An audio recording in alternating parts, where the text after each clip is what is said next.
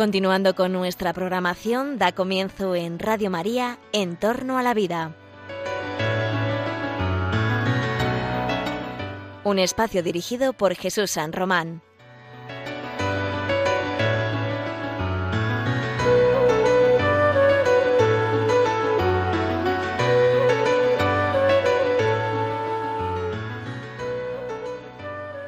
Buenos días, queridos oyentes de Radio María. Esto es En torno a la vida.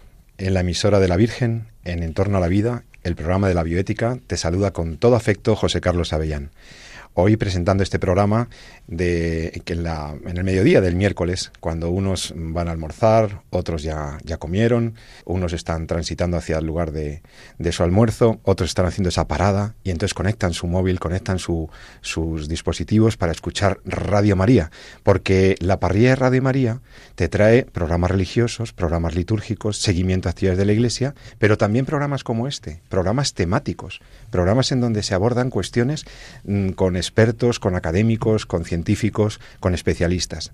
Este es un programa en torno a la vida que habla de la vida, de la vida humana, de la vida física, de la vida biológica, que es también vida de las personas, es vida espiritual. Y vamos a hablar de las dimensiones éticas y de algunos temas que tienen que ver con lo que se llama la bioética. Esta ciencia que estudia los aspectos éticos, los aspectos morales, de las actuaciones que tienen los científicos, los biotecnólogos, los expertos respecto de la vida humana. La ciencia nos da un montón de posibilidades, pero no todo lo que podemos hacer se debe hacer. Por eso, por eso, porque no todo lo que se debe hacer se puede hacer, se debe hacer, es por donde entra la ética, es por lo que nosotros vamos a traer temas de actualidad y vamos a ver su dimensión moral, porque son temas de los que habla la gente, que los encuentras en no solamente en o en entrevistas especializadas, es que los encuentras en las noticias, en la televisión, en tertulias de televisión. Y muchas veces nos falta criterio. Nos falta, bueno, pues suficiente información o unos criterios para analizar bien las cosas. Aquí vamos a intentar ofrecerte un criterio humanista, un criterio de base personalista, un criterio cristiano. en, en concreto hoy sobre dos temas. Hoy traigo para el programa En torno a la vida dos temas de primera magnitud. Lo primero es una buena noticia y lo segundo es un anuncio mm, de algo inquietante, inquietante.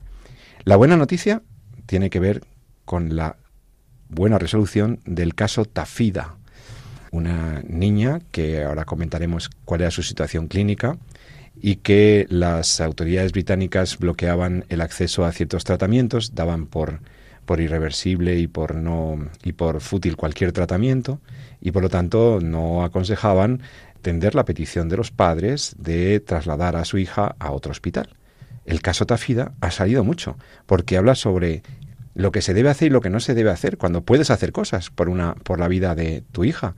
¿Y por qué? ¿Por qué las autoridades británicas o un juez estaba bloqueando la salida de una niña de un hospital? Bueno, pues porque entendían que ya no tenía sentido. Y entonces ellos daban ese valor a la vida y ya pues para qué para qué esforzarse más en cambio los padres querían tener otra alternativa y ahí se, se, montó una controversia que luego comentaremos. La buena noticia es que se ha desbloqueado y que la niña salió del Reino Unido y que esa sentencia fue favorable. Ahora la vamos a comentar porque habla sobre cómo el esfuerzo de los médicos y el esfuerzo de la sociedad a favor de la vida debe verse respaldado por las autoridades políticas y judiciales es una buena noticia y la vamos a tratar un poquito más a fondo porque habrás oído hablar de este caso quizá y porque además nos permite hablar de temas como cuánto hay que mantener a una persona con vida, cuándo un tratamiento declarado fútil pues eh, implica suspender eh, las actuaciones sanitarias y por lo tanto dejar que la persona eh, fallezca, cuándo no se puede dejar fallecer a una persona por mucho que parezca que su vida ha dejado de tener sentido.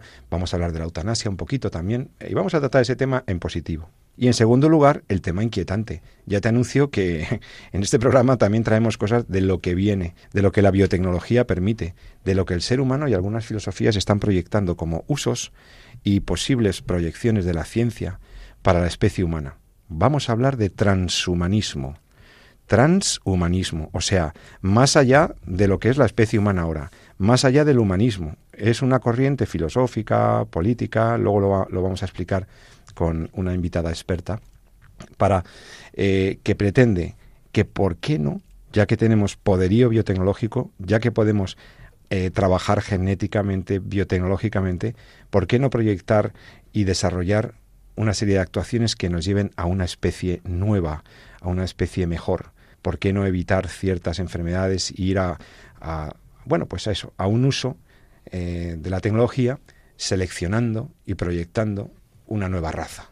¿Estamos ante la posibilidad de cambiar la especie?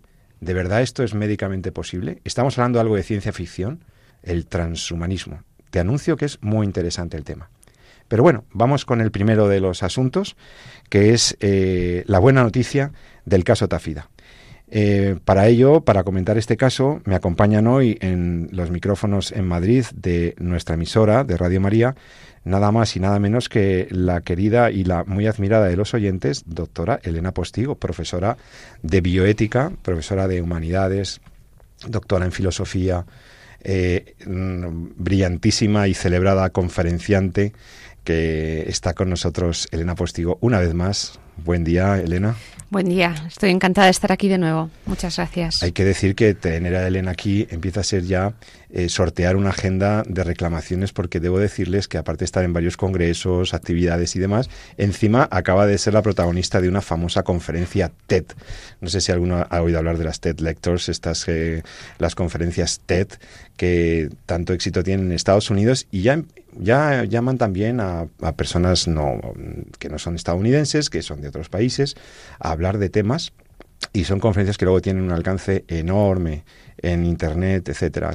tienen miles de reproducciones y nuestra experta y nuestra eh, querida amiga, la doctora Elena Postigo, acaba de hacer una conferencia TED precisamente sobre el tema que trataremos en la segunda parte del programa. Pues bienvenida Elena y muchas gracias por estar aquí. Estoy encantada y TED o no TED, yo hubiera estado aquí una vez al mes, tal y como prometí. Ese es su compromiso, que lo cumple fielmente para alegría de los oyentes y de los que hacemos el programa y diseñamos el programa con ella. Y también está con nosotros nuestra enfermera, nuestra estudiosa de la bioética, que además se ha convertido en un ángel de la guarda porque va salvando vidas por ahí, por, por el mundo, eh, que es Noelia Palacio, que, hace atenciones de urgencia en las carreteras y es que nos ha contado cosas increíbles. Eh, eh Noelia, buen, buena tarde. buen día. Buenos días, gracias. Estoy encantada de estar aquí. Es que debo decirles que Noelia todavía no ha terminado el grado de enfermería y, ya ha salvado varias vidas. Hoy, hoy, nos contaba que había atendido a una persona en una urgencia en una carretera, en un accidente de tráfico y que no había nadie, ella paró y salvó a una persona. Lo hizo muy bien, hay que reconocer que tiene la profesión en las venas. Es un ángel de la guarda y, da gusto que además une su precisión y su profesionalidad como, como sanitaria a su gusto por la bioética, así que estamos encantados. Luego Noelia nos presentará también algunos elementos del caso. Bueno, pues ya están presentados los temas, presentadas las personas, las ilustrísimas acompañantes y bueno, pues vamos a empezar con el análisis del caso. Caso Tafida, queridos oyentes. Estamos hablando de que hace menos de un mes conocíamos el caso de una niña que, ¿qué le pasaba a Noelia? Cuéntanos un poco cuál era el cuadro clínico para saber qué es lo que ha sufrido esa familia con, la controversia sobre la, pobre niña enferma esta. Cuéntanos. Pues nada, sus padres señalaban que antes de que le sucediese eso, estaba completamente sana. Desde el 9 de febrero ella permanece en coma debido a una malformación arteriovenosa que provoca el estallido de un vaso sanguíneo en su cerebro. Y entonces los médicos mm, entendían que era una situación que, bueno, pues que no merecía mayor, mayor atención, mayor tratamiento. No, en, en principio eh, dijeron que tenía un, una muerte cerebral, pero los médicos de Italia ellos han indicado que ellos no lo ven ni lo valoran de esa manera. Claro, si no está en muerte cerebral, doctora Postigo, hay que seguir luchando por esa vida, bueno, al menos ver expectativas y opciones alternativas, ¿no? Exactamente. Eh, vamos a ver, para que nuestros oyentes, eh, para aclarar, yo creo que es muy importante explicar que mm, hay tres situaciones clínicas que son eh, distintas y que tienen parámetros de constatación distintas y que son el coma, que es la pérdida de la conciencia en mayor o menor grado, que se mide con la escala de Glasgow, en lo que la persona, digamos, por una lesión cerebral, en este caso probablemente por un edema, ¿eh? ha habido, eh, se ha producido esta situación de coma, una hemorragia, etcétera, em, en los que la persona incluso puede recuperarse, es decir, hay ciertos comas que son reversibles, ¿no? Y la persona está viva, por supuesto, y hay que seguir dándole todo el soporte vital posible para su recuperación, no cabe duda. Y el caso de Tafida era coma, es decir, desde Italia, con las pruebas en mano dijeron que no estaba en muerte cerebral, en muerte encefálica. Otra situación clínica distinta es el estado vegetativo y el estado vegetativo persistente, que son los casos por ejemplo, de Charlie Gard y de Alfie Evans, los conocidos niños británicos que hace uno y dos veranos eh, justamente mm, se planteó también el dilema, el hospital quería quitarles la respiración eh, y la hidratación, todo tipo de cuidados y dejarles morir, lo que era una eutanasia pasiva. Este es un estado clínico distinto que se constata con otros con otros parámetros, otras medidas, en parte similar al coma, en parte distinto, y también la persona sigue viva, porque todavía hay una unidad vital. El organismo de la persona es todavía una unidad. En cambio está la muerte encefálica o muerte cerebral, donde hay un cese total e irreversible de toda actividad troncoencefálica y cortical. Y esto sí que es la muerte de la persona. Es el criterio más certero a día de hoy para diagnosticar la muerte, siempre y cuando, digamos, hay una lesión cerebral, porque hay otros tipos de muerte, la parada cardiorrespiratoria u otro tipo de lesiones que pueden provocar la muerte, pero a nivel cerebral es la muerte encefálica, ¿no? Entonces, esta niña no estaba ni en muerte encefálica ni en estado vegetativo, estaba en coma. Y los médicos querían retirarle eh, los cuidados, el soporte vital, diciendo que ya no había nada que hacer por ella. Los padres, viendo que la niña todavía respondía de alguna manera, dieron las pruebas al Gaslini de Génova y pidieron su traslado a este hospital porque querían que, aunque no se pudiera curar, que la cuidaran, porque esta niña puede seguir teniendo y tener buena calidad de vida. ¿no? Eh, claro, esto hizo que, mm, como había una confrontación con los médicos del hospital, eh, elevaron el caso a los jueces. Y la Corte Suprema de Inglaterra acaba de decidir, o de Londres, ahora no sé, la verdad es que no sé exactamente qué órgano competente era, ha decidido, eh, de Inglaterra, ha decidido su traslado, ha dado el visto bueno al traslado. Esta es muy buena noticia para la niña, para los padres y para todos nosotros, porque eh, se ha decidido de una forma distinta al caso de Alfie Evans y de Charlie Gard, donde parecía que eh, inevitablemente estos niños tenían que morir y de hecho murieron. ¿no? Entonces es muy buena noticia para todos y, bueno, esperemos que realmente con los cuidados que le van a dar en este hospital genovés eh, pueda poco a poco recuperarse o vivir en coma. El coma es una situación, incluso podría tener una recuperación en el tiempo. Ha habido personas que se han despertado del coma después de 15 años incluso, ¿no? Sí, ¿os acordáis el caso de aquel señor polaco que cayó en, en coma en los años 70, finales de los 70, y en el año 91, cuando ya había caído el muro de Berlín, la situación en su país era completamente distinta, la URSS no existía, despertó encontrándose un entorno internacional completamente distinto y muchas veces es por eso, porque los protocolos suspenden, a lo mejor suspenden terminadas estas y el paciente despierta. sí. Y, es que además ha pasado, está pasando en los últimos años, mm, eh, lo cuentan los oyentes porque creo que les puede interesar. Em, el estado vegetativo persistente hasta el año 2000 se diagnosticaba con una serie de pruebas y en los últimos años se ha descubierto cómo eh, los criterios que se estaban utilizando para detectar el estado vegetativo y vegetativo persistente en realidad demostraban que eran insuficientes y que esas personas estaban en lo que se llama estado de mínima conciencia, es decir, que había un mínimo de flujo intracraneal en la zona cortical, que había cierto grado de conciencia. Y esto fue con un experimento que realizó a comienzos de, los, de, la, de, los, de la década de los 2000 el doctor Owen en la Universidad de Cambridge, que introdujo a pacientes en estado vegetativo dentro de un TAC y les hizo preguntas del tipo eh, si usted se llama fulanito de tal, imagínese un campo de tenis. Claro, un estado vegetativo no puede responder, pero sí puede mostrar flujo intracraneal.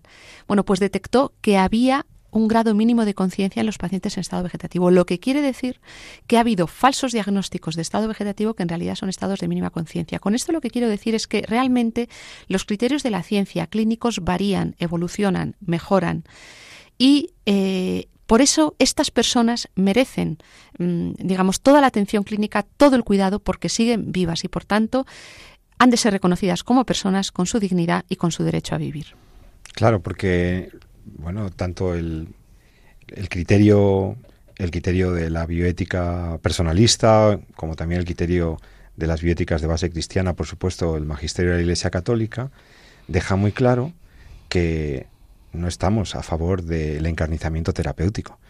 No cuando da igual que sea un niño o sea un adulto, cuando ya no se puede hacer nada y realmente de acuerdo con el estado de la ciencia, en aplicación de la Lex Artis, eh, vistas todas las posibilidades, eh, no hay posible tratamiento, pues efectivamente seguir obstinándose en la vida pues sería una cosa contraria a la, a la ética médica y a la bioética y al magisterio de la Iglesia.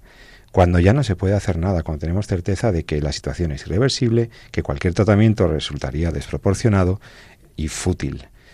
Tratamiento, ¿eh? No hidratación y alimentación, porque para no confundir. esto es muy importante porque nosotros, en algún otro caso que hemos comentado, como el del enfermero Vincent Lambert, lo que se quería retirar no era un soporte vital, ni siquiera, o ni mucho menos un tratamiento. Lo que se estaba pretendiendo era retirar alimentación e hidratación para acabar con la vida de Lambert. Desde la convicción equivocada, en nuestra opinión, de las personas que lo solicitaban, de que esa vida pues no era digna de ser sostenida, que es el argumento típico que subyace a este tipo de casos.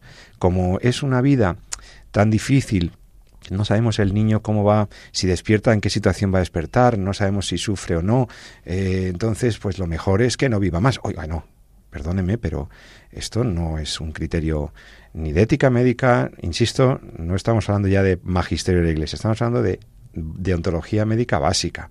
No se puede retirar la alimentación y la hidratación así para causar la muerte a un paciente. Esto es que además ni siquiera sería un acto eutanásico, esto sería un acto homicida, hmm. como hemos dicho algunos a propósito del caso del enfermero francés.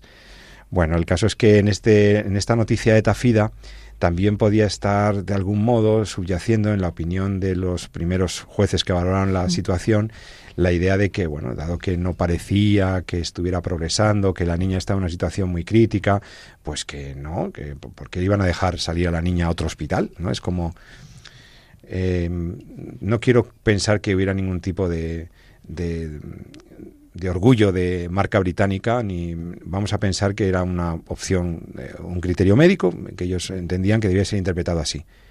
No creo que esa solución hubiera sido la buena y afortunadamente el Tribunal Supremo, efectivamente inglés, la instancia de la Corte Suprema, eh, autorizó la salida de la niña del hospital británico para que tuviera una segunda oportunidad, tuviera otra oportunidad. El criterio, pues, es no había encarnizamiento terapéutico, lo que había era una situación clínica muy complicada. No sabemos qué va a pasar con la pobleta FIDA, pero, pero desde luego abandonarla a su suerte o causarle la muerte pensando que su vida valía poco, esto no es cristiano ni es médicamente eh, ético. Hmm. Entonces, creo que eso debe quedar claro, ¿no? Eh, estamos tan en contra de la eutanasia, activa o pasiva, como del encarnizamiento u obstinación terapéutica. Cualquiera de los dos extremos es inmoral. Sí. Y entonces yo creo que en este, lo difícil es cuando en estos casos límite, que aprovechan muchos medios de comunicación para darle un, un bombo extraordinario eh, para jalear tesis eutanásicas, ¿no? para apoyar tesis eutanásicas, pues eh, conviene clarificar. Y por eso, si, si hablando con la gente te dice, no, pero es que esta niña debería haber fallecido normalmente, pues mire, no, fíjese que no, que no estaba tan claro el, el tema, porque un hospital de Génova la ha acogido y lo único que querían los padres era que esa vida todavía, para ellos tenía un valor, eh, para la sociedad también, para nosotros también, y, mientras exista una alternativa, una opción, existe la esperanza. Y como y, no sé, y no es lícito abandonar un ser humano eh, pensando que es que hay vidas más cutres o más eh, menos de menos calidad. Este criterio de la calidad no vale para la vida humana, porque la vida humana tiene un valor en sí. Y yo creo, no sé, creo que este es lo que puede estar subyaciendo un debate que no es tanto un debate eutanásico, porque ahí no había ni libertad, ni autonomía, ni nadie que ejerciera una autonomía, ni pidiera nada. Eh, yo creo que es un debate que lo que hace es superar el terreno del autonomismo, el viejo debate de la libertad de las personas, para entrar en el debate de qué valor concedemos y qué importancia concedemos a las vidas más dependientes, a las más depauperadas, a las más deprimidas. Claro, si la calidad de vida o la mayor o menor calidad de vida hace que esa vida pierda valor, desde una perspectiva en la que, digamos, el valor de la persona es independiente de la calidad de vida, Toda persona vale y tiene una dignidad intrínseca, independiente de las circunstancias, la edad, la raza, cualquier elemento que pueda, eh, digamos, mm, acompañar a esa vida, por tanto, debe ser ayudada, acompañada hasta el último momento. Y máxime en el caso que una niña que está en coma, quién sabe si con el cuidado que le van a dar, poquito a poco, ojalá, yo espero que esta niña poquito a poco pueda incluso recuperarse. ¿Por qué no? ¿No? Es la, el cerebro de los niños con lesiones es muy plástico. Justamente em, ha habido niños que se han recuperado de lesiones muy graves eh, y, quién sabe si Tafida con el tiempo pudiera llegar incluso a llevar a llegar a hacer una vida media normal, medio normal. Ya veremos, ¿no? Bueno, en todo caso es una buena noticia. Sí, es una buena noticia. Un dato que quiero dar que a lo mejor les puede interesar a los oyentes es que los padres de Tafida eran musulmanes y, que en este caso, digamos, el criterio ha coincidido con el de la perspectiva cristiana católica, eh, contrariamente a cuanto sucede con la eutanasia en el mundo judío, que acepta, mm. se basa mucho en casos, son muy de mm. casuística, y aceptan la eutanasia en algunos supuestos. En cambio, recuérdanos, mm, por favor, Elena, porque alguna oyente nos ha pedido que clarificáramos el tema de la eutanasia. ¿Por qué? Porque brevísimamente, ¿cuáles son los criterios? ¿Qué es lo que opina la Iglesia Católica sobre la eutanasia? Porque nosotros en este programa siempre hemos hablado de los cuidados paliativos, de que, de que no nos parece lícita la eutanasia, de que hay que buscar alternativas, que la solución es una ley de eutanasia. Hemos reiterado programas, varios programas a lo largo de este último año, porque, porque venía una ley de eutanasia, porque había un caso de un enfermero francés a quien le querían eutanasizar, etcétera. Pero nos pedía una oyente que por favor recordáramos brevísima y claramente qué es lo que dice la Iglesia Católica sobre la eutanasia. Y por tanto, ¿por qué, decís en este programa, por qué decimos que, no es lícita eh, mm. la acción eutanásica? Bueno, pues mm, antes de decir cuál es el criterio de la Iglesia, además desde siempre ha sido así, eh, es bueno que aclaremos qué es la eutanasia. ¿Y qué no es? Exacto. Por eutanasia entendemos todo acto u omisión cuya finalidad intencionada es acabar la vida con la vida, perdón, de un paciente terminal por compasión, es decir, para que éste no sufra. Luego tiene que concurrir una serie de elementos, que sea un paciente terminal, que haya intención de acabar con su vida o lo que es lo mismo, de matar, ya sea activamente o pasivamente, es decir, por una inyección letal o por la omisión de cuidados, y con una finalidad compasiva, es decir, para que no tenga dolor, porque si no sería un homicidio. ¿no? Bien, dicho esto, eh, claramente el criterio es muy claro y es un criterio, digamos, moral que desde siempre ha acompañado a la Iglesia Católica, que es el no matar no matar, no es lícito matar. La acción eutanásica es una acción que acaba con la vida de una persona y además una persona muy vulnerable, un paciente terminal. Aunque lo pida, aunque lo haya consentido. Sí, aunque lo pida y lo haya consentido. ¿Por qué? Por lo que hemos dicho anteriormente, porque toda vida tiene un valor ese valor intrínseco de toda vida, tiene una dignidad y además desde una perspectiva, la cuestión de la eutanasia se puede fundamentar desde una perspectiva racional, que sería esto, la cuestión del el valor de la vida intrínseco y la dignidad, o también desde una perspectiva teológica, y es que además la vida es sagrada, es decir, no somos Em, la vida nos la ha dado Dios. Nuestros padres son co-creadores, dan el cuerpo a esa vida, pero el alma lo infunde Dios. Por tanto, digamos, Dios Padre decidirá cuál es el momento más adecuado para que esa vida concluya. Dicho esto, ese es el criterio fundamental, no matar, que es un mandamiento, además de la ley de Dios desde la perspectiva cristiana. Em, como bien has dicho antes, esto no significa alargar siempre indefinidamente una vida, es decir, lo que llamamos ensañamiento terapéutico. Hay circunstancias en las que hay que admitir que ya no podemos hacer nada más y solamente podemos cuidar de esa vida que se va a ir poquito a poco apagando, pero nunca acabar con ella intencionalmente. Y además es que retirar un tratamiento eh, y con la consecuencia que sabemos de que el paciente va a morir, retirar un tratamiento, incluso retirar un soporte vital en determinadas circunstancias, cuando el tratamiento es fútil, cuando la situación es irreversible y cuando, de acuerdo con la Lex Artis, no, no se puede hacer más, esto no es una eutanasia pasiva. Mm. Es que algunos creen que eso es eutanasia pasiva. No, mire usted, eso es, eso se llama adistanasia o se llama de otras maneras técnicamente, pero no eutanasia. ¿Por qué? Porque no hay un elemento intencional de causar la muerte, sino de dejar que la vida termine de una manera lo más humana y digna posible, aliviando el dolor, acompañando el sufrimiento en lo posible, pero suspender un tratamiento cuando ya no puede hacer nada ese tratamiento, cuando se ha demostrado que no mejora ni la salud ni el bienestar del paciente, pues retirar ese tratamiento es algo además obligado. Es algo debido. Excepto en el caso del estado vegetativo, es decir, que no le puedes retirar. Mm, bueno, pero en el, vegetativo mm, estás manteniendo una serie de soportes a lo mejor en determinadas circunstancias, alimentación, eh, hidratación. hidratación y en algunos casos algún auxilio ventilatorio, pero mm, que muchos de ellos ni necesitan ventilación sustitutoria, no necesitan respirador artificial ni nada, pero son situaciones en las que no necesariamente el paciente se muere de nada, simplemente tiene un, un daño, una lesión cerebral o neurocerebral que está ocasionando esa situación clínica en la que necesita de nuestra ayuda y necesita una serie de, soportes y de cuidados básicos. Ese es el vegetativo o incluso el comatoso. Pero no estamos hablando de eso.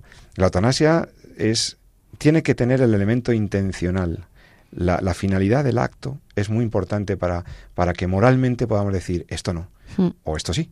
Si no hay intención de matar, sino que simplemente la intención es respetar la voluntad del paciente en una circunstancia en la que además ya no se le puede curar ni se le puede ayudar de ninguna manera, eso no es eutanasia. Exacto. Además, eh, hay que considerar que los médicos, mayoritariamente la Asociación Médica Mundial ha realizado una declaración hace meses afirmando que no lo consideran un acto médico. La eutanasia no es un acto médico. Así también la, la Asociación de Colegios de Médicos de España, lo mismo, ha afirmado que no es un acto médico. Luego, aquí entramos, claro, es que lo que se está, no se está pidiendo déjenme morir, se está pidiendo que alguien te mate. Que va a ser el médico o el enfermero o quien en su caso el que sea. Quien establezca el Estado, la autoridad. Exacto. Entonces, es que es mucho más y es además crear esa brecha eh, por la que ya estaríamos conculcando algo que es, mm, digamos, un principio fundamental de nuestro derecho, ¿no? Que es la, el respeto de la integridad y la vida de las personas, ¿no? Exacto. Eso además no puede estar amparado en ningún concepto de autonomía, como muchas veces se ha defendido. Es que la persona debería poder tener el derecho o debería reconocérsele el derecho de autodeterminación hasta el punto de poder yo decidir cuándo muero, cuándo no. Ya, pero es que mire, primero, la mayoría de los casos en los que estamos hablando, la autonomía está gravemente mermada. O sea, son gente que su competencia, su capacidad para tomar decisiones está gravemente limitada, casi anulada en muchos casos.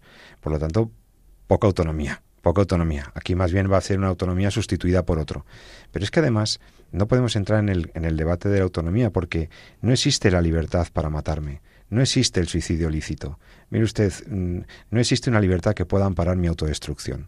Esto reconozco que es un planteamiento ya filosófico, que mm. hay gente que no comparte, pero que nosotros como cristianos tenemos muy claro. No somos los dueños de la vida, somos los administradores de este bien maravilloso, fundamental y básico que es la vida humana, pero no somos los dueños.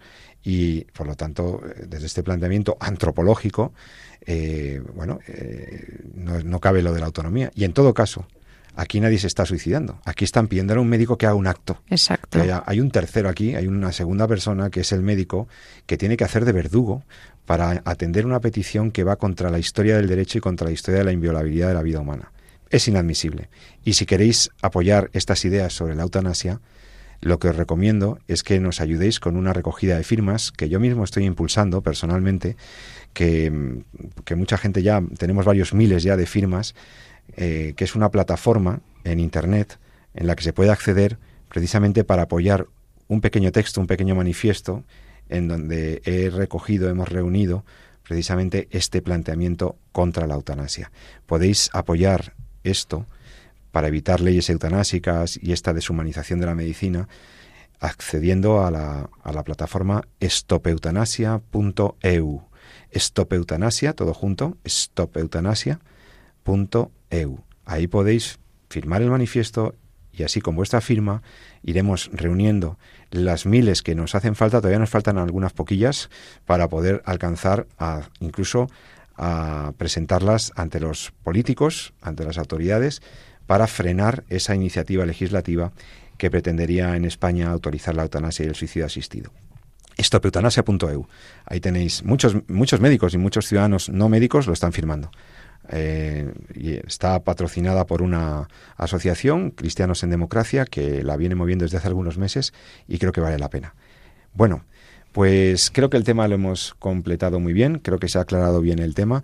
También, de todas maneras, si, si, si todavía quedara alguna pregunta o tuvieras alguna duda, sabes que puedes escribir al correo electrónico de Entorno a la Vida. Puedes escribirnos al doctor San Román o al doctor Avellán o a la doctora Postigo escribiendo al correo Noelia, ¿cuál es nuestro correo del programa? En torno a la vida arroba radiomaria.es. En torno a la vida arroba radiomaria.es. Pues ahí puedes hacernos sugerencias, preguntas. Oye, este tema me gustaría que profundizarais más o me ha quedado esta duda. Pues entonces nosotros también puedes hacernos alguna consulta e intentaremos atenderla lo antes posible. Así que, bueno, ahora vamos a seguir con nuestro programa sobre, vamos a hablar sobre un tema que me parece inquietante, las filosofías y las doctrinas que habilitarían a la ciencia para ir a una nueva especie, para cambiar la especie humana, para una nueva filosofía de la eugenesia, una nueva filosofía del uso de la tecnología, el transhumanismo.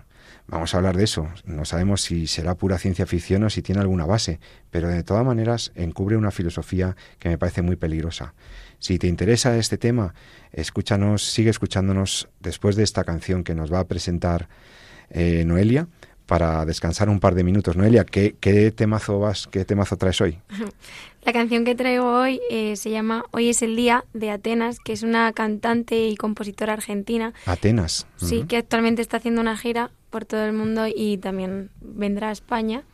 Y pues en esta canción, que es muy bonita y muy sencilla, ella dice que hay que abrir las, puertas de par en par a Dios y, y le pide que, que abra los cielos y que veamos su gloria y sintamos su amor. Pues así sea, escuchémoslo. Hasta ahora mismo en Radio María.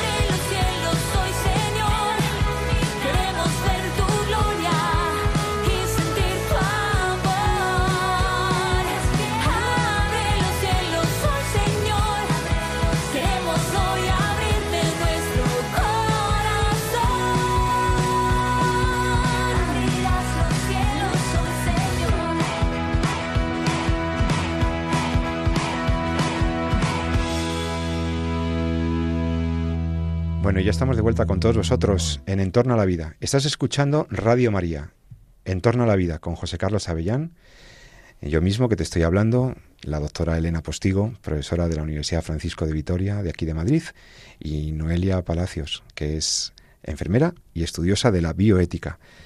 Hoy queríamos tratar en esta segunda parte del programa algo que os decía que a mí me inquieta un poco.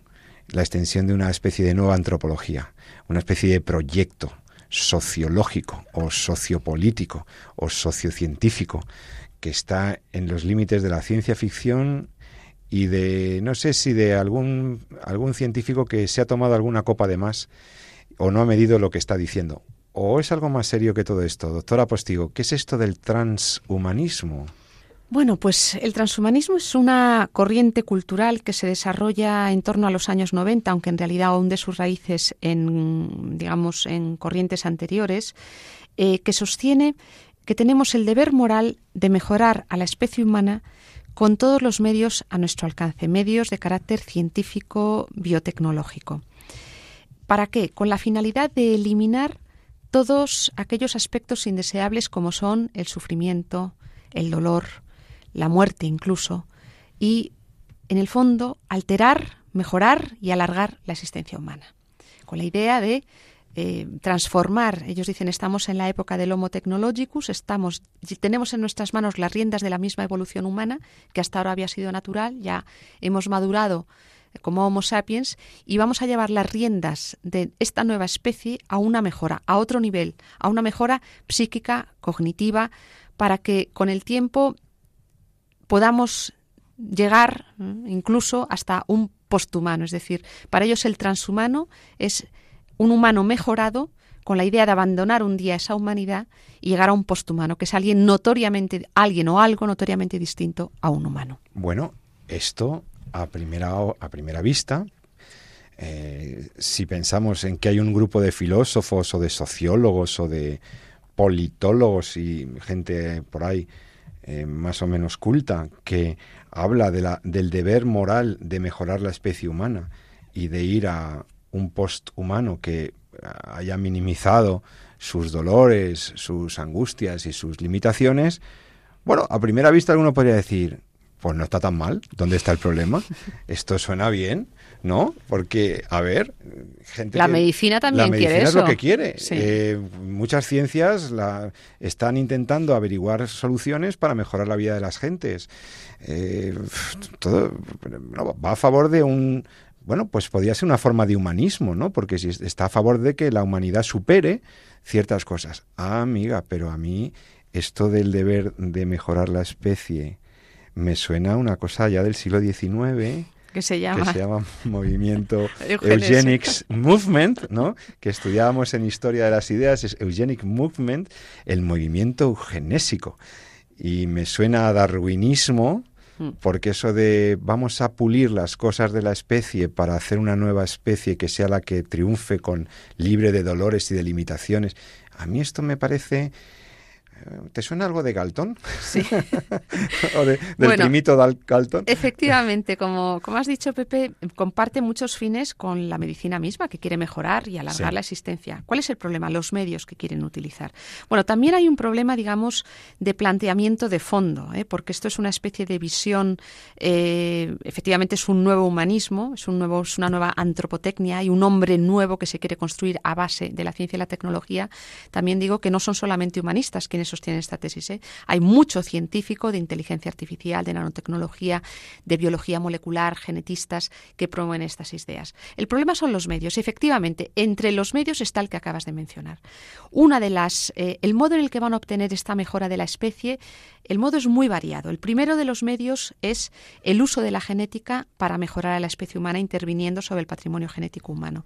Claro, esto ya plantea muchos problemas porque estamos hablando de hacerlo necesariamente mediante fecundación in vitro, de intervenir sobre un embrión quitando genes y poniendo otros, o hacer edición genética para hacer que ese gen, no ese embrión no tenga enfermedades. Esto tiene problemas de orden estrictamente técnico-médico, primero porque no sabemos cuáles pueden ser las consecuencias a largo plazo de quitar un gen. Puede ser que a lo mejor aparezca otro gen. ¿eh? Es decir, los genes pueden dejar de expresar. Quitar un gen significa dejar que de expresar otro gen en otra generación sucesiva. Luego todo eso no lo controlamos.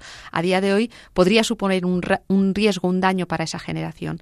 Y después también la eugenesia de eliminar a los enfermos. Y esto está incluido en los planteamientos de los transhumanistas. Es decir, la discapacidad y la enfermedad no tienen cabida en el mundo transhumanista, solo los aparentemente perfectos.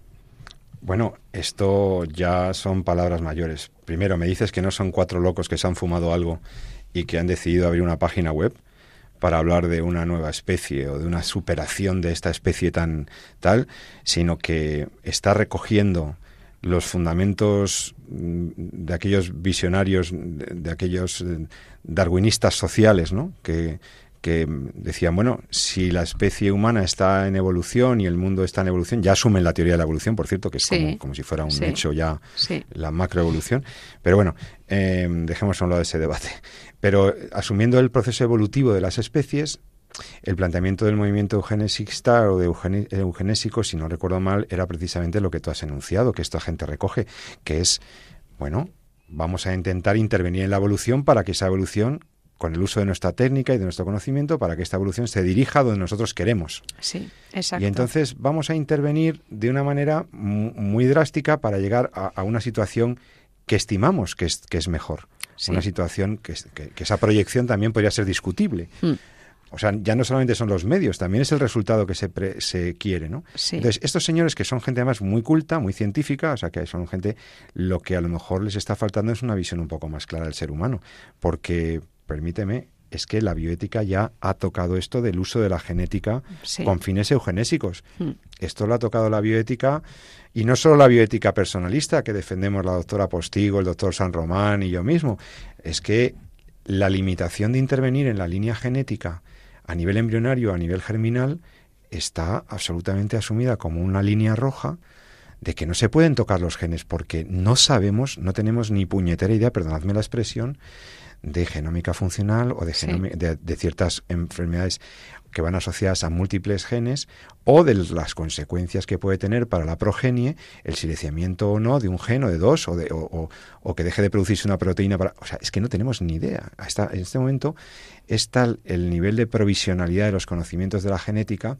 que una intervención activa de esa manera pretendidamente para eliminar una determinada patología o lo que sea, ahora mismo no sabemos qué consecuencias puede tener. Desde, bueno, ya desde Hans Jonas y otros eh, en el siglo XX ya advirtieron de que el poder biotecnológico es tan grande que cuidado con la intervención en genética. La ingeniería genética, bienvenida sea, pero no para intervenir sobre el patrimonio genético humano de esta manera, ¿no te parece? Sí, eh, sin lugar a duda. Eh, quiero decir, antes lo has dicho, pero mm, quienes promueven estas ideas están, no son cuatro locos de la colina, si estamos, estamos hablando, por ejemplo, en la Universidad de Oxford, el profesor Nick Bostrom, que dirige el Centro para el Futuro de la Humanidad de la Universidad de Oxford. Lo mismo encontramos en Princeton, en Yale, etcétera. Es decir, autores en universidades de élite, de prestigio, que utilizan estas plataformas para defender este tipo de ideas. Y lo hacen con el aval de la ciencia, con aval de científicos, aunque como has, has dicho, eh, efectivamente todavía no tenemos la certeza de que esto pueda producir un beneficio real a las personas, aparte de la mentalidad, si quieres después lo vemos subyacente desde el planteamiento de ser humano que tienen. ¿no? El problema es que no solamente quieren hacerlo con esto, sino que hay una serie de prácticas, además de la eugenesia, esto es una de ellas. Estaría después también toda la nanotecnología aplicada al cerebro. nanotecnología, nanotecnología, microchips aplicados al cerebro para aumentar y potenciar capacidades psíquicas. Fármacos que mejoren la personalidad para eliminar la agresividad o promover la creatividad, mediante la potenciación del interfaz cerebro-ordenador para generar un trasvase de información del cerebro al ordenador y viceversa. Que esto, por un lado, por cierto, puede tener beneficios terapéuticos fantásticos para, por ejemplo, una persona con una lesión medular, que puede hacer que se mueva su exoesqueleto sencillamente pensando. Esto es fantástico. Ahora bien, eso también tiene la contrapartida de que supone un riesgo del control de la inteligencia de las personas, incluso la posibilidad remota de un posible hackeo del cerebro y que te hagan hacer lo que tienes que hacer, ¿no? Hablan también el enhancement, el, enhancement, el mejoramiento a todos los niveles, físico, psíquico, genético, cognitivo, también la criogenización post-mortem, ¿eh? con la idea de resucitar a la persona tras la muerte. Es decir, plantean toda una serie de técnicas que no se están quedando en lo teórico, sino que ya hay muchas empresas, Google, Facebook y empresas de Silicon Valley, que están invirtiendo en patentes de startups pequeñas que promueven este tipo de microchips, nanochips, etcétera, con la idea de potenciar ciertas capacidades. Y esto es el futuro futuro, es la punta de lanza de la ciencia que viene. Es decir, la alianza entre el mundo de la biotecnología y el mundo de la inteligencia artificial. La verdadera revolución será biotecnológica en el momento que éste se alíe con la inteligencia artificial, la cantidad de información que nos va a dar la inteligencia artificial para hacer que el progreso científico sea exponencial, no sea. Eh, bueno, insisto, y a mí que se utilice la inteligencia artificial, las conexiones eh, cerebro-ordenador para conseguir que una persona pueda mover un exoesqueleto y de repente recupere la movilidad. Eh, o tantas cosas que vemos maravillosas que ya no son ciencia ficción y que son aplicaciones estupendas, pero sin embargo aquí las están agregando para una, una, filosofía. Sí. O sea, aquí el problema no es que haya una empresa biotecnológica que, que haya desarrollado una interfaz cerebro-máquina que, eventualmente, o incluso que se haya desarrollado una determinada eh, pues línea terapéutica con base en ingeniería genética para ayudar a determinadas enfermedades. ¿no? Yo, en esto todos estamos de acuerdo en que esto es fascinante y esto puede ser muy bueno. El problema es cuando todo este conjunto de aplicaciones, desarrollos biotecnológicos se encuadran dentro de una filosofía de este Bostrom y sus amigos para ir en la idea de que aquí no, no, no, debe haber ningún límite porque a lo que vamos es algo muy bueno. Hmm. Y entonces es como un salto hacia adelante, da la sensación de que es un salto adelante, eh, con el resorte, eh, digamos, filosófico del eugenesismo, o sea, en la convicción de que vamos a progresar hacia una humanidad mejor, pero sí, pero partiendo de algunas clases antropológicas erróneas. Sí. Por ejemplo, eso que has dicho de que los discapacitados o los enfermos no no va a haber sitio en una nueva civilización posthumana, esto pues eh, resulta un poco... Eh, es terriblemente eugenésico y sobre todo vulnera la dignidad de las personas con discapacidad. Yo daría una serie de claves antropológicas del transhumanismo. Los problemas que plantea son de índole científico, de su realización práctica, de índole antropológico, bioético e incluso legal. Por abordar los aspectos mm, de carácter bioético que son muchos, eh, yo diría, no vamos a entrar en cada uno de ellos. El más grave y preocupante es la eugenesia, como eh, hemos señalado ya. Las claves antropológicas que señalo son, primero, que estaríamos ante un movimiento cultural que afirma que la naturaleza humana es solo material. Por supuesto, niegan la existencia de Dios. La gran parte de los transhumanistas son ateos. O sea, que el transhumanismo es básicamente materialista. Es materialista. Es el ser humano es simplemente materia. Es evolución y nosotros vamos a ayudar en esa evolución. En segundo lugar, es niega la creación. Claramente Dios no existe y por tanto no existe una condición creatural. Somos nosotros que nos autoconstruimos y nos autoconstruimos hasta el punto de poder autoconstruir nuestro propio ser, nuestra propia sexualidad. Hay unos autoras posthumanistas, feministas posthumanistas, que dicen que podremos llegar en un futuro a hacer una especie de ser humano, será el cibor asexuado. ¿eh? El cibor asexuado. Es decir, una especie de robot, un robot sin sexo, sin completamente asexuado que no necesita Claro, quieren erradicar también las diferencias sexuales, porque además, claro, tú une posthumanismo y feminismo. Eh, claro, ellos quieren eliminar mediante estas tecnologías las diferencias sexuales y eliminar también la existencia del hombre. Es decir, lo que tendríamos sería un, eh, un ser asexuado, sin ninguna connotación asexuada, algo a lo que, por cierto, estamos yendo. Eh, claramente, esto es una visión que predomina cada vez más. ¿no? Es el planteamiento de género. Exacto, en el fondo, indefinición sexual. Y de hecho, eh, la antropología que subyace al transhumanismo conecta con las tesis de la ideología de género, que es esa naturaleza que se autoconstruye, que no es dada, etcétera. Negación de la, eh, de la condición creatural y también incluso hay algún autor que ha hablado de una nueva forma de gnosticismo, es decir, una negación de la condición corporal del ser humano y querer evitar y rechazar todo lo corporal. Ellos dicen que somos chatarra biológica, dicen los transhumanistas. Tenemos que mejorar la corporidad, incluso llegar a un momento en que podremos prescindir de ella. Ese será el momento en el que a lo mejor haremos una, eh, bajaremos toda la información que tendremos en el cerebro a un ordenador para tener una asistencia posbiológica, etcétera, etcétera. Hombre, esto, del, esto de la chatarra corporal, esto me ha llegado del alma. Primero porque estoy rodeado de bellezas corporales, o sea, de personas que tienen una belleza corporal y no solo espiritual. Pero además es que dices, hombre, y es verdad que el cuerpo humano es la expresión de la persona, puede glorificar a la, creación, el cuerpo es maravilloso. Fíjate qué diferencia con la filosofía cristiana, con la cosmovisión cristiana.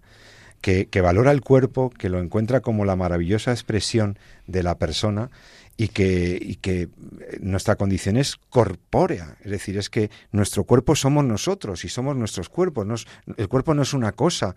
Bueno, es que esto es que es muy cartesiano, es que esto va a favor Exacto, de todo es, el hombre máquina, es el hombre máquina, es el hombre máquina, es la es en el fondo una forma de dualismo en el que el cuerpo sería podríamos sustituirlo nuestra corporeidad por un ordenador, el cuerpo físico de un artefacto y la mente por la inteligencia artificial, cosa que es netamente distinta de nuestra inteligencia. Es decir, hay una serie de confusiones en el plano antropológico, filosófico y metafísico, y por supuesto teológico, que son enormes. Un análisis en detalle de todo ello nos llevaría mucho tiempo.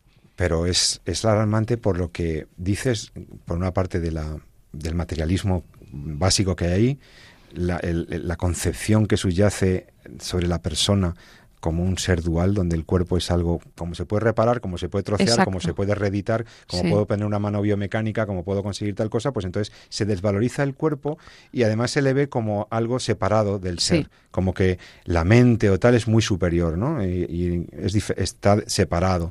Y esto no es el criterio antropológico nuestro, no es nuestra forma de ver al ser humano. Somos cuerpo, mente y espíritu en una unidad sustancial que no puede separarse. Y ahí la dignidad de la persona está también en la dignidad de su corporeidad, que también es importante. En fin, me parece una filosofía con muchas, bueno, bueno, más que discutibles planteamientos porque, porque hace de la biotecnología el nuevo Dios que nos va a llevar a la mejor es una creencia en la ciencia. Es un cientificismo, es creer en la ciencia como el nuevo Dios. Sí. Es ver a un ser humano completamente desplazado en nuestra visión. ¿eh? Cuidado con el transhumanismo, quedamos alertados. Qué suerte tener a la doctora Postigo, ¿eh, Noelia? Qué bien lo ha explicado. Eh, bueno, pero fijaos que no sé si queréis añadir algo más, pero es que me importa mucho porque me dice Noelia que no, no, va, no va sobre transhumanismo, sino que va sobre aplicaciones de ciencia muy importantes, dos, dos actividades o dos noticias eh, de las que nos van a explicar Noelia que se suceden en los próximos en las próximas semanas. ¿Quieres anunciar noticias en torno a la vida?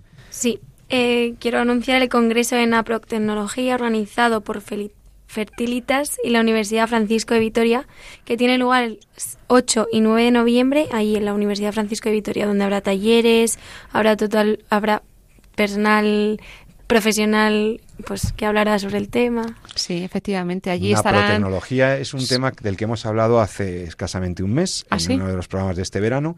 Estuvieron aquí los representantes de esta compañía, Fertita, sus máximos eh, técnicos y dirigentes, explicando qué es esto de las alternativas para, para poder tener un bebé y el conocimiento pues que supone la naprotecnología para eh, conseguir eh, esa, esa fecundación, esa deseado, ese deseado hijo. Mm.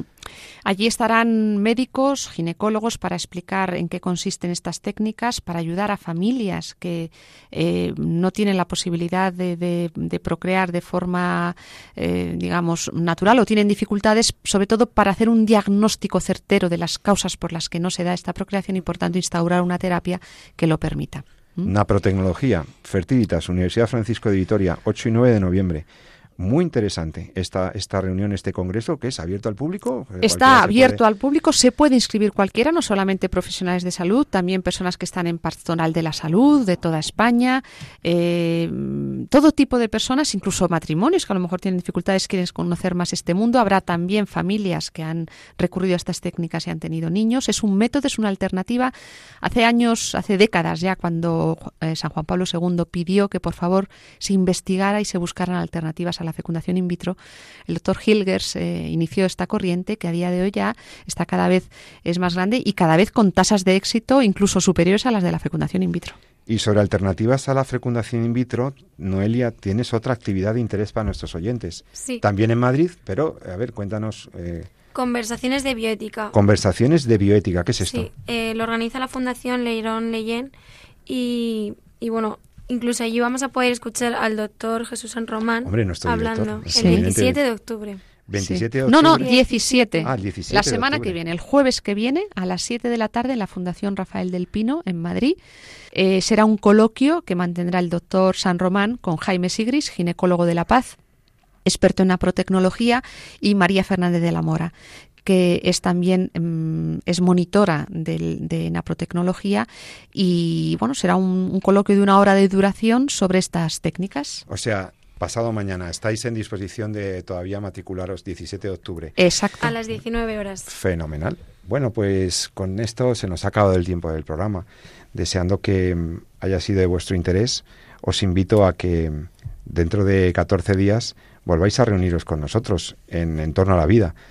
Mm, recuerdo que podéis escribiros a nuestro correo electrónico en torno a vida arroba radiomaria.es con tus sugerencias sobre temas, tus recomendaciones, tus peticiones y si Dios quiere estaremos aquí de nuevo dentro de, dentro de 14 días. Agradezco la presencia en el programa a la doctora Elena Postigo, profesora de bioética, estar aquí.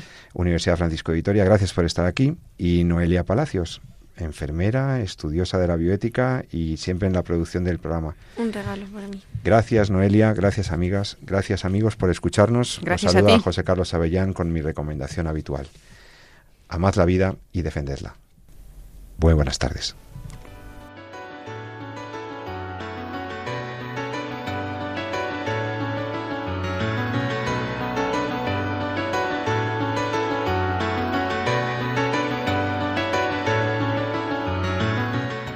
Finaliza así en Radio María, En torno a la vida. Un programa dirigido por Jesús San Román.